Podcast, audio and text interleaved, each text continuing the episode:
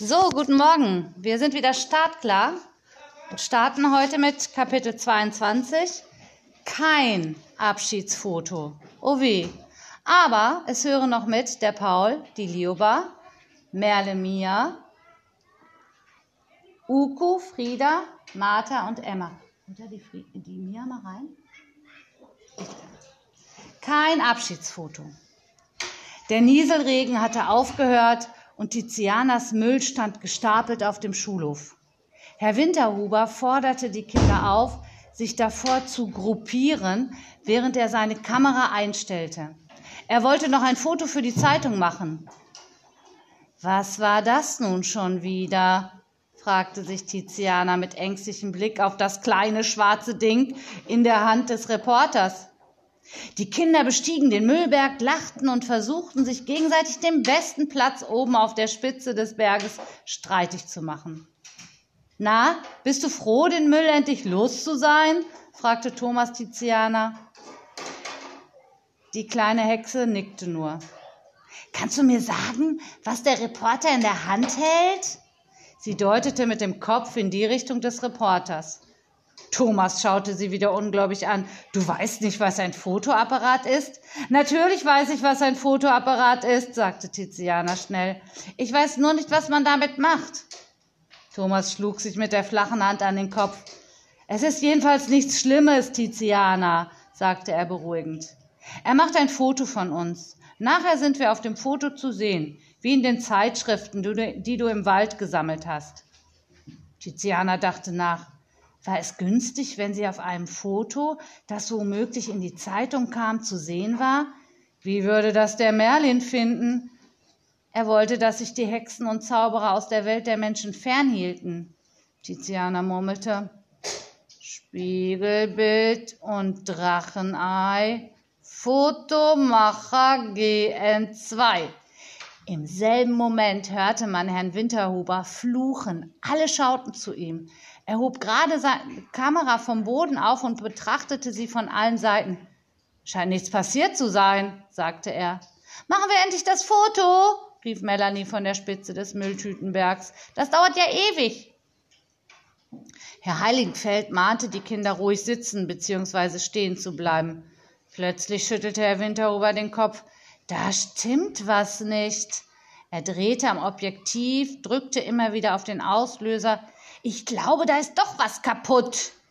Ah, die Kinder stöhnten auf.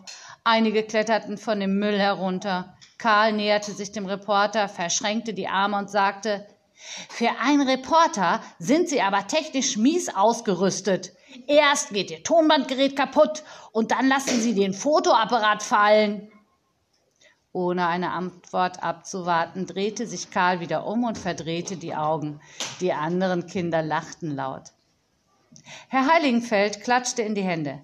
Die Kinder versammelten sich um ihn herum. So, ihr Lieben, ihr habt gut gearbeitet heute. Und wenn man Tizianas Müllberg anschaut, er ist so groß, dass wir zufrieden sein können.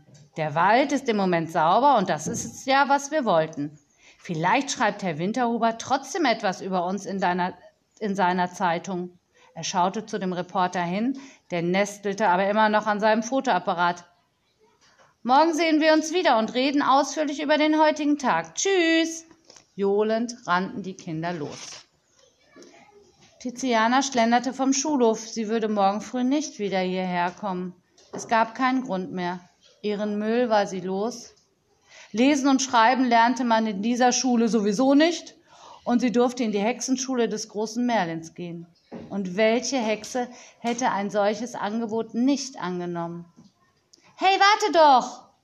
Rief jemand hinter ihr. Es war Thomas. Wahnsinn, wie du den Müll auf dem Besen transportiert hast damals. Tiziana lächelte. Ja, ohne Last zu fliegen ist natürlich viel einfacher. Äh, bringst du es mir bei? Du wolltest mich doch damals schon fliegen lassen. Tiziana erinnerte sich an das erste Aufeinandertreffen mit Thomas, das ja eher ein Zusammenprall gewesen war. Es schien ihr, als sei das unendlich lange her. So viel war passiert. Sie erinnerte sich auch, dass sie diesen Thomas, wie hieß er noch eigentlich, sofort ganz nett fand. Der erste Mensch, mit dem sie gesprochen hatte. und der sie begreifen ließ, dass man vorsichtig im Umgang mit den Menschen sein musste. Ich kann dich nicht fliegen lassen, Thomas, sagte Tiziana nun. Womöglich fällst du runter und dann steht morgen in der Zeitung Schüler von fliegendem Besen gefallen. Das wäre für die Hexenwelt eine Katastrophe und es gäbe einen Riesenärger mit dem großen Mä Sie stockte zum Teufelsdrachen. Beinahe wäre sein Name vor einem Menschen gefallen. Dann hätte sie die Einladung in die Hexenschule vergessen können. Mit wem gäbe es Ärger? fragte Thomas. Ich verrate dich schon nicht. Tiziana schaute Thomas an. Sie würde ihn nicht wiedersehen. Und Karl und Jenny und Melanie. Die anderen in der Klasse wissen nicht so richtig, was sie von dir halten sollen, sagte Thomas, als habe er ihre Gedanken gelesen. Sie finden dich nett, aber irgendwie auch sehr seltsam, er grinste. Und irgendwie bist du ja auch seltsam. Meinst du, sie halten mich für eine Hexe? Hm, weiß nicht. Er zuckte mit den Schultern. Das mit dem Besendienst und deine komischen Antworten. Ich glaube, die meisten denken, dass du irgendwie nicht ganz richtig bist im Oberstübchen. Dabei tippte er mit dem Finger an seine Stirn und grinste Tiziana an. Hm, was machst du heute Nachmittag? fragte er. Abreisen, denke ich. Tiziana schaute Thomas nicht an, aber sie spürte, wie er sie anstarrte. Du willst wieder weg? Er war stehen geblieben. Warum? Nun blieb auch Tiziana stehen. Ich bin nur wegen des Mülls zu den Menschen gekommen. Dort habe ich die olle Lilli getroffen. Sie verschwieg ihm, dass diese auch eine Hexe war und habe eine Weile bei ihr gelebt. Aber ich kann doch als Hexe nicht in der Menschenwelt leben. Du hast ja gesehen, wie schwierig es ist. Sie ging wieder weiter. Thomas folgte ihr. Das heißt, du kommst morgen nicht mehr in die Schule? Tiziana nickte nur. Schweigend gingen sie nebeneinander her. Der Himmel war ein schmutzig grauer Klecks. Die Straßen glänzten von der Nässe und die Leute auf der Straße hatten wieder ihren Blick zu Boden gerichtet. Tiziana wusste immer noch nicht, warum sie das taten. Plötzlich standen sie und Thomas vor der Gartentür am Haus der ollen Lilli. Nach einer unendlich langen Weile sagte Tiziana, was machst du heute Nachmittag, wenn ich abreise? Thomas zuckte mit den Schultern. Weiß nicht. Vielleicht spiele ich mit Karl Fußball. Wieso ist Karl nicht bei dir? Ihr seid doch sonst immer zusammen. Er hat doch Besendienst. Beide mussten lachen. Also dann, Tiziana ging langsam einen Schritt rückwärts auf den Garten zu. Sie schaute verlegen. Dann plötzlich wandte sie sich nach vorne und gab Thomas einen schnellen Kuss auf die Wange. Ey, pass auf, ich stinke, sagte Thomas. Ich rieche nicht, sagte Tiziana. Mach dir übrigens keine Sorgen. Der Gestank und das rote Gesicht gehen wieder weg. Hexenehrenwort. Sie öffnete die kleine Gartentür und lief zum Haus. Auf der Terrasse drehte sie sich noch einmal kurz um und winkte.